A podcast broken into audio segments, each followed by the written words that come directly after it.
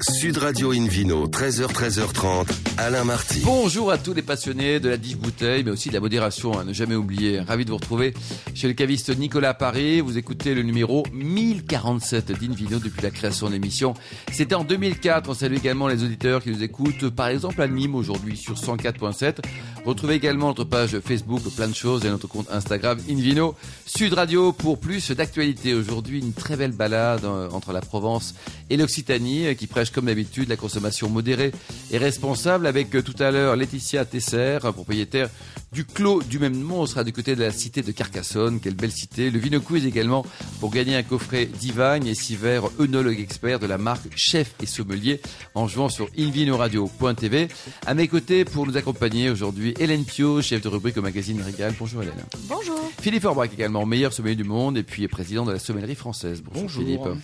Et pour commencer cette émission, Invino sur Radio a le grand plaisir d'accueillir Marie Pasco, propriétaire du château de Pamplonne en Provence. Bonjour Marie. Bonjour. Alors racontez-nous là, vous avez quand même beaucoup bourlingué avant de revenir sur les terres familiales, hein, le Chili, Nouvelle-Zélande, l'Australie, l'Afrique du Sud. Euh, Vous ennuyez en France à l'époque ou pas? J'avais un peu peur, oui, de m'ennuyer. En fait, je me suis dit que j'allais reprendre le domaine familial, très certainement, et que donc euh, ma vie allait être beaucoup plus sédentaire euh, dans quelques années. Donc j'en ai profité avant la retraite de mon papa pour m'évader un peu Vous et éclatez, partir quoi. vinifier. Voilà. Et Et donc, je votre meilleur, 10 ans. votre meilleur, et votre pire souvenir à l'étranger, c'était quoi? Mon pire souvenir, si on peut dire pire, euh, c'est ben, mon, ma- mon arrivée en Australie la première année, le premier, euh, le premier boulot que j'avais Il trouvé. n'y avait pas la Covid à l'époque. hein. Non, il n'y avait pas le Covid, mais il n'y avait pas le portable, il n'y avait pas l'Internet, il y avait juste les cartes téléphoniques et les pièces. Ah oui. et, euh, et je suis arrivée au fin fond de l'Australie dans une énorme cave. Et voilà, ça, je pense que ça a été mon, mon pire souvenir de stress en me disant comment je vais faire. Je Ah comprenais rien, je- mais j'y suis restée et ça a été Et super. le meilleur souvenir? Et le meilleur souvenir, euh, il y en a beaucoup parce que en fait, c'est toujours des rencontres et, euh, et au final, euh, mes dix années à l'étranger m'ont apporté tellement que je sais, je sais pas vraiment le a pas meilleur. Au meilleur, Chili, mais- par exemple, non y a Ouais, pas au eu- Chili, au Chili, le, le, le côté très déphasant. En fait, c'est des pays où on a une culture qu'on On est loin de la France. être très proche Ouais, et en en fait fait, qui est vraiment aux antipodes. Donc ça, c'est toujours un peu surprenant. choc. Il faut se voilà. Mais Alors après, vous rentrez à la maison, eh ben, c'est une grande maison, ça fait 200 ans que vous l'avez cette maison. Oui, voilà, ça fait 200 ans que c'est dans Et le toit famille. tient toujours, tout ça Euh, parfois, il y a des petits trous, mais ça va. Hélène Il doit être refait un peu quand même. Oui, oui, heureusement, mais. mais... Ah, Philippe toute un excellent bricoleur, Philippe. Ça va Bon, bah voilà, va falloir. Et j'aime beaucoup le, le secteur là-bas, Pamplonne, c'est. Oui, c'est beau. Ouais, On a beaucoup de chance. absolument. Alors effectivement, une, euh, une maison au château de Pamplonne qui est chez vous depuis donc plus de 200 ans en effet, euh, grâce à un trésorier du gouvernement sous le régime napoléonien. Oula, Et ça, ça, ça- ça claque quand ça s'appelle même. un bac chiche, ça non? Mais non, mais non, moi je trouve ça magnifique. Euh, bon, effectivement, après on peut un peu se demander comment l'aïeul. Bon, ouais, bref, c'est pas grave. Allez, on, on, on en est plus là. Euh, de génération en génération, le vignoble est toujours resté dans la famille. Euh, jusqu'à euh, enfin, ju- ju- jusqu'à votre grand-mère Geneviève de Gasquet euh, puisque c'était des, des, des Gasquets depuis l'origine. Et puis et puis bon quand même vo- votre grand-mère a épousé un monsieur Pasco donc donc donc vous aujourd'hui vous êtes Marie Pasco. Voilà. Mais c'est pas, pas trop lourd toutes ces générations au-dessus des épaules là? Bah, finalement, pas tant que ça, parce que mon papa m'a transmis ça de manière assez, assez simple. Lui, il avait, il avait une autre passion qui était la mécanique. Et euh, il était plutôt ravi de d'avoir euh, une fille. Il a eu trois filles. Mais la mécanique, sœurs. c'est qu'il avait des voitures il Oui, il, avait- avait- il a des vieilles voitures qu'il rachète et qu'il refait euh, Il les retape. entièrement. Voilà, Oh. exactement. Il rachète les carcasses et puis il retape, donc ça lui prend beaucoup de temps. Et il les garde ou il les revend? Non, non, il, est- il essaye de les garder. mais Parfois, il en revend pour en racheter Donc il n'y a plus de d'autres. place pour les vignes, il y a que des voitures chez vous. Ah, oui, il y a pas mal de carcasses. oui. Un grand garage. Et voilà, il a un grand garage et du coup, il était ravi de, de pouvoir me, me le laisser, voilà, me laisser prendre les rênes de l'exploitation. Il est toujours euh, là quand il faut, mais il a su vraiment me faire confiance euh, à 100%. Et j'avoue que ça, c'était un beau cadeau parce que du coup, j'ai pas ressenti le poids justement de, de, de la transmission et de me dire est-ce que je fais les bons choix par Eh oui. rapport à la famille? J'ai jamais eu ce sentiment-là. Donc euh, voilà. Alors, vous avez eu les mains tellement libres que vous vous êtes permis de changer plein de choses depuis votre arrivée en 2014. Euh, alors, euh, il y a eu des créations de cuvées, il y a eu des changements dans la culture, et puis des changements dans la commercialisation aussi, Oui. Puisque du temps de votre papa, tout partait en cave coopérative. Mm. Et que vous, vous avez dit, euh, bah non, nous maintenant, on va faire nos bouteilles, on va mettre notre nom dessus et on va être super fiers. Voilà, voilà, et on va en baver un C'est bien comme résumé, Hélène. Eh non, mais c'est vrai, mais c'est une grande fierté bien. pour les Oui, vignerons. Exactement. Ouais, ouais, nous c'est puis je pense que là-dessus mon père finalement est assez fier aussi Euh, et c'est une fierté vraiment. C'était important combien pour de moi. bouteilles d'aller au total bout. Parce que ça. ça... Alors on a une capacité aujourd'hui euh, qui varie suivant les années, mais on va dire qu'on est entre 250 000 et Ouais, 300 000 ah oui, bouteilles. ça, ça, ça en fait quand même. Oui, oui, ça va. Oui, il faut, il faut Il les faut- vendre, il faut les vendre. derrière. Ouais, Absolument. Je veux dire, il y a de quoi boire, mais il y a de quoi vendre aussi. Oui, exactement. Euh, alors le, le, le- le vignoble s'est développé au fil du temps, 50 hectares. Oui. Donc euh, avec quel cépage? Alors on a, nous on a un encépagement assez varié quand même. Euh, sur les cépages blancs, on, a uniquement de l'uni blanc et du roll, enfin Vermentino. Et euh, après sur les rouges, par contre, on a pas mal de cépages différents. Principalement, on est sur Grenache, Syrah, Cinsault. Et après, on a un petit peu de Carignan, des vieux Carignan, du Tibourin et Mourvèdre. Et on a un petit demi-hectare de Cabernet Sauvignon que j'ai planté en 2014 pour m'amuser, pour voir ce que ça donnait dans le sable. Ça donne quoi alors? Euh, J'en suis pas très fière. Ah bon? Non, c'est pas. c'est- Je pense que voilà. ouais, C'est pas du waouh. Voilà. c'est mais- pas. Mais effectivement, est-ce que le sable est adapté? C'est peut-être. euh, Non, oui, peut-être pas. chose Non, non. Mais il fallait essayer. C'était bien d'essayer. La prochaine étape maintenant, c'est euh, là, je Les, viens les crabes, d'arracher. les crabes C'est du franc de pied. Ah oui, Voilà. franc de pied. Ouais, Ah, Qu'est-ce que c'est franc de pied, j'aimerais Philippe. Orbaille d'ailleurs? Dans, dans les sables, ça va bien. Mais le front de. Pied, c'est sur des, des vignes qui n'ont pas de, qui ne servent pas de porte-greffe, mais directement plantées euh, comme, on le- comme on le faisait avant, avant le phylloxéra. Mais c'est vrai qu'aujourd'hui, c'est un peu compliqué. Mm. Donc, ce sont des, on appelle ça des francs de pied, des vignes franches, euh, des vignes naturelles. Donc, il n'y a pas de porte-greffe vers- vers- vers- sur lequel on vient mettre le greffon du cépage lui-même, mais directement euh, le cépage planté, Hélène sans filtre. En même temps, vous êtes effectivement à 80% sur des sols sableux, puisque vous êtes à Ramatuelle, face à la mer. Il n'y a pas trop de touristes dans vos vignes, ça ah, va? si, beaucoup. Ah, On- zut. Ils nous font de la compétition avec les tracteurs qui ramassent le raisin et les vendangeurs. Non, on a beaucoup de tourisme. En même temps, euh, on est bien content de les avoir parce que. Parce Vous que avez un caveau coup, euh, Oui, on a un caveau qui fonctionne très bien. On a beaucoup de passages et c'est- aussi génial de pouvoir échanger autant avec notre consommateur final. Eh C'est oui. une grande chance. Et euh, voilà, donc bon, on cohabite et ça se passe bien. Bon, ça va, se ne très pas trop de raisins en passant De temps en temps, il y a des petits gourmands, mais ils ne cueillent souvent pas très mûrs. Alors, euh, Il faut pas leur dire que c'est la, euh, c'est la rangée d'à côté. Il faut pas voilà, leur dire. faut leur attention, là, euh, ça va pas être terrible. Bon, Quand il, quand il les cueille ou les mange au moment de, de la vendange, Oui, ils sont embauchés comme vendangeurs. c'est ça, Ils sont exactement. motivés. Quoi. Ils changent de métier. Une grappe égale voilà, une journée de boulot. Alors finalement, ils mangent moins. exactement. Euh, en même temps, je peux, je, peux, je peux les comprendre un peu. Ça fait rêver château de Pamplonne à. Oui, ça. on, on voyage dès le nom, hein, donc je- bon, ça, ça, ça peut se comprendre un peu. Euh, alors, c'est c'est 50 hectares, donc vous avez dit euh, près de 300 000 bouteilles. Euh, donc, euh, racontez-nous, on parlait de vendange à l'instant, vous les faites la nuit. Alors, on vendange la nuit. Il doit y avoir moins de touristes déjà la nuit pour. euh, Oui, ah, voilà. euh, non, il y a la musique, il y a la musique et les fêtards. On Ouais. les croise beaucoup d'ailleurs la nuit. Mhm. Euh, c'est un autre, euh, un autre tourisme. Mm. Mais euh, non, en fait, on les, caveau, ceux-là. voilà, on les fait de nuit. Alors au départ, on avait commencé, j'ai commencé à faire ça il y a, ben, avant que je reprenne le domaine.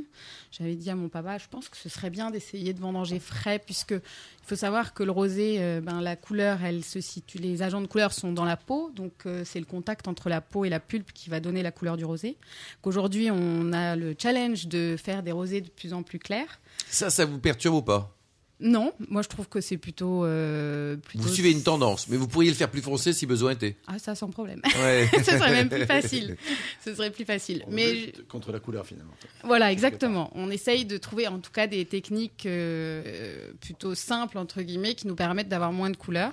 Et euh, donc le frais évite la fragilité de la peau et donc évite la macération euh, trop prématurée Eh oui. de nos raisins.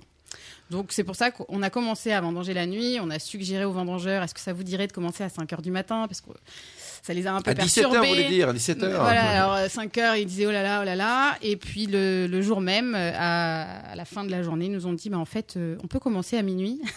Ouais. Parce que ben voilà, on gagne 10 degrés. euh, donc euh, en termes de travail pour eux, ils avaient un peu peur, mais on a des lampes frontales et des gros, des gros phares euh, voilà, qui sont sur les tracteurs. Donc en fait, on y voit très bien. Et euh, par contre, c'est beaucoup plus facile euh, Ouais, aussi pour eux. Donc c'est en fait, tout le monde est content. Ils Voilà, se blessent y pas gagne. trop, là Il n'y a pas de problème de, doigts tout. coupés? Non, aucun. Et vous faites essentiellement à la main ou quand même une partie à Alors la on fait machine moitié-moitié. On fait moitié à la main, moitié à la machine. Dans la gamme, qu'est-ce qu'on peut trouver là? Parce que c'est une question classique d'Hélène Pio. Euh, votre gamme, donc il y, a- il y a des blancs, il y a des rouges, il y a des rosés, il y a trois Ouais, couleurs. On fait les trois couleurs. Donc on principalement en rosé. On fait 85% de rosé, Ah oui, c'est pas principalement, c'est quand même euh, très largement. très largement. Très largement. quoi. Euh, on fait 10% de rouge et 5% de blanc. Voilà. D'accord. Donc euh, Et vous, vous sentez la tendance de l'évolution de, de l'appétence, par exemple, pour le blanc Parce que c'est Oui. quelque chose qu'on sent Oui. euh, en général en Provence. Alors nous, euh, on a, oui, justement, on est, on est embêté parce qu'on n'a pas beaucoup de surface en blanc.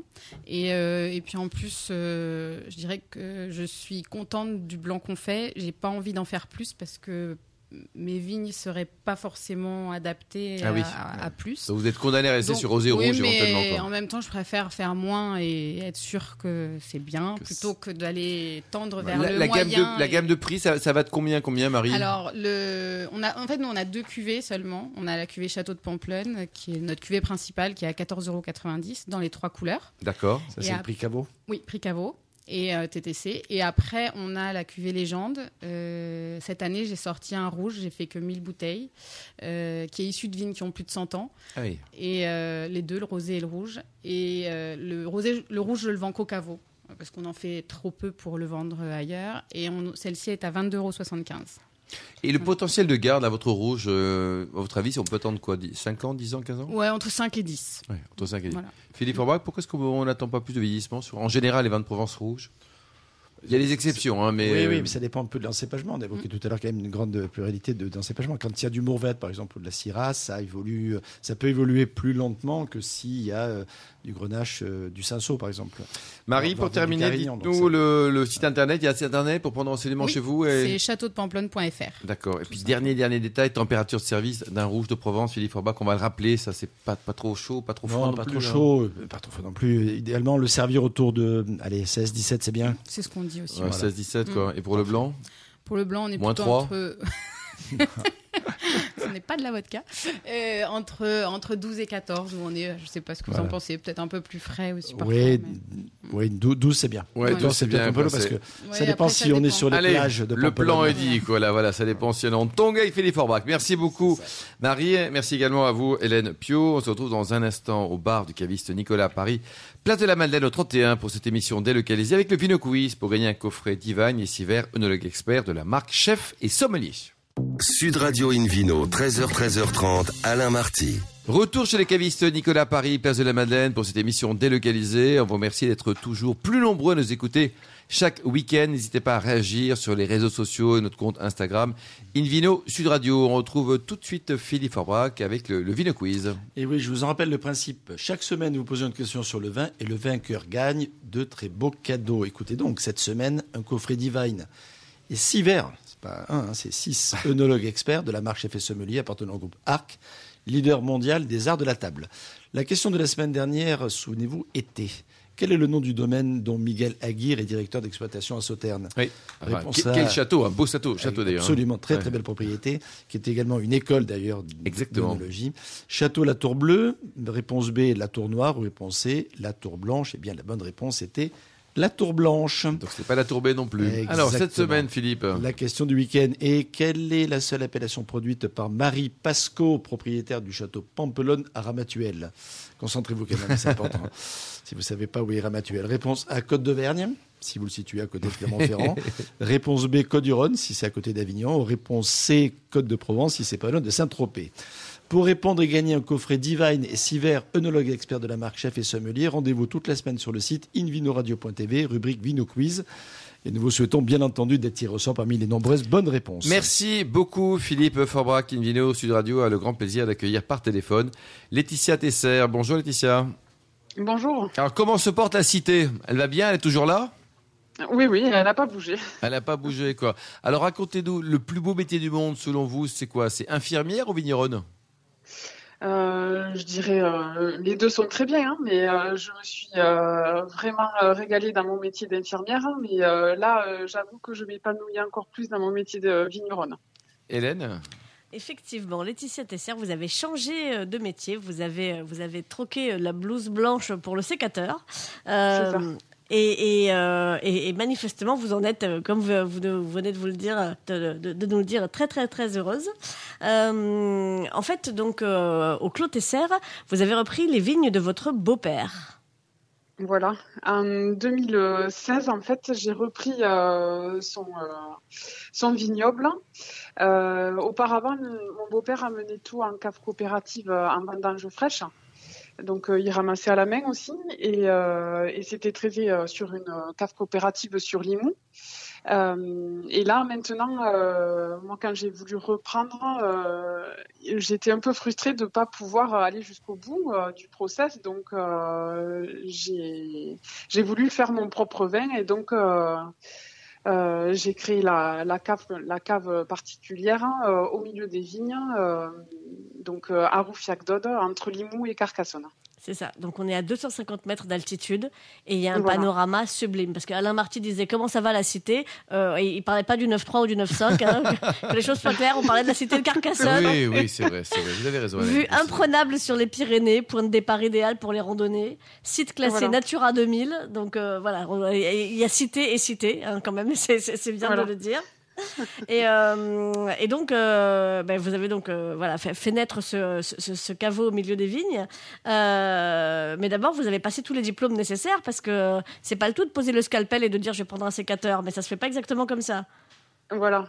Donc en fait, j'ai eu la chance de pouvoir avoir une, formation que j'ai faite au lycée, agricole à Charlemagne, à Carcassonne, où j'ai fait un diplôme, un brevet professionnel qui m'a permis d'être euh, donc euh, jeune agricultrice et, euh, et pouvoir avoir quelques bases. notamment en onologie et, et de faire des stages et, euh, et des formations tout au long d'une année. Et donc ça, ça, m'a bien aidé. Et, et ensuite, hein, je me suis vraiment bien épaulée avec, avec d'autres, avec mon onologue, avec des conseillers viti. Euh, voilà, je ne suis pas partie dans l'aventure comme ça. euh, Oui. Du jour au lendemain, je me suis quand même euh, bien entourée et, euh, et je continue à le faire. Alors, on va le citer, votre onologue, c'est Olivier Mérieux, euh. Qui, qui vous a donné un coup de main. Le beau-père était avec vous aussi, Jean-Claude Tesser, il était avec vous un peu pour vous donner la main? Alors, il a toujours été présent, il est toujours là. hein, au niveau euh, des vignes, euh, il, est, euh, il, m'aide au niveau de, la viticulture. Euh, par contre, au niveau vinification, c'est pas du tout son domaine. Donc, bon, il est là pour me donner ses impressions, mais ensuite, c'est quand même moi et l'onologue qui faisons la vinification ensemble. Alors, il y a quand même de quoi faire, hein, parce que vous avez une douzaine d'hectares, euh, et alors avec un faible rendement, 35 hectolitres par, euh, par hectare, mais ça, ça, ça fait quand même beaucoup, beaucoup de travail, tout ça. Euh, Parlez-nous Oui. de vos cépages. Euh, les cépages, donc euh, j'ai euh, du chardonnay, du chenin, du pinot noir. Euh, ensuite, j'ai de la syrah et euh, le plus vieux cépage euh, de Limoux, le mosaque. Eh oui, le pinot noir, il est comment, dites-nous là? Il, est, il, il fait pas un peu chaud chez vous là pour du, du pinot noir? Ah, c'est vrai qu'on n'a pas les mêmes températures que, euh, qu'en Bourgogne ou en Alsace, mais euh, il est plutôt sympa. euh, Vous le mettez quoi Exposé nord ou plein sud? Non, il est plein sud. D'accord. Ouais. Euh, Vous, vous l'assumez, quoi. Donc. Vous l'assumez, oui. Je l'assume. Ah ouais. Mais Euh, c'est- franchement, c'est, c'est très, c'est très sympa en dégustation. C'est, euh, Mais ça pinote quand même. Ah, ça pilote, Euh, c'est quand même le principal. oui. Et puis, euh, et puis le, le- le dernier planté, c'est la syrah que vous avez planté le plus récemment. Voilà, pour faire, euh, pour faire le rosé de Syrah. Pour faire un rosé de syrah, effectivement. Voilà. Euh, donc, bah, les, les- les vendanges sont manuelles. La conduite de la vigne, euh, euh, comment vous faites? Alors, euh, je suis en conduite raisonnée. Je viens d'avoir la certification euh, haute valeur environnementale euh, 3. Bravo. Euh, merci. Donc, je fais attention à- aux produits euh, que j'utilise. Et, euh, et ensuite, pour le, les vendanges, euh, c'est euh, vendange manuelle et en caissette pour le domaine. Et alors, euh, après l'HVE3, il y a une, une perspective bio éventuellement un jour? Euh, pour l'instant, non. Euh, pour l'instant, je vais rester comme ça et après, euh, je verrai euh, au fur et à mesure hein, des années. Oui, Je vais effectivement. voir. Bon, il y a une chose après l'autre, si vous venez d'avoir Voilà. l'assertif, on, va, dé- on, va, on- on va continuer comme ça pour le moment. Voilà. Euh, alors, vous, vous parliez euh, effectivement de, de, de, de ce chai. Euh, les barriques sont très chamarrées. Hein. On, va, on va venir au vin, mais euh, avant les bouteilles, il y a les barriques. Je les ai vues, elles sont magnifiques, elles sont multicolores. Je suis complètement fan. C'est un choix ou alors c'est une erreur de couleur? Ah, ah, vous de, de- des barriques euh, en déco euh, mon caveau C'est ça, les barriques d'artistes. D'accord, oui, c'est un, un- un- un- un artiste de Carcassonne, c'est euh, l'atelier de Lu qui fait ça et c'est super. Il Eh oui. fait des, euh, Et alors, pour des- ce, comme elle est à la radio, là, euh, elles sont comment? Parce que vous discutez entre vous deux, là, c'est sympa, mais qu'est-ce qu'elles ont euh, comme, comme caractéristique aux barriques? Ah, alors là, les barriques euh, qui sont décorées, euh, c'est juste pour, euh, voilà, pour faire euh, de la déco dans mon caveau et pour, euh, pour faire les dégustations euh, sur les barriques. hein. Ensuite, euh, rien à voir avec la vinification euh, pour mon vin. D'accord. c'est- Et Oui, alors, oui. celles qui sont en décoration, elles sont rouges, elles sont vertes, elles sont comment? Elles sont vraiment Euh, elles multicolores. hein. Voilà.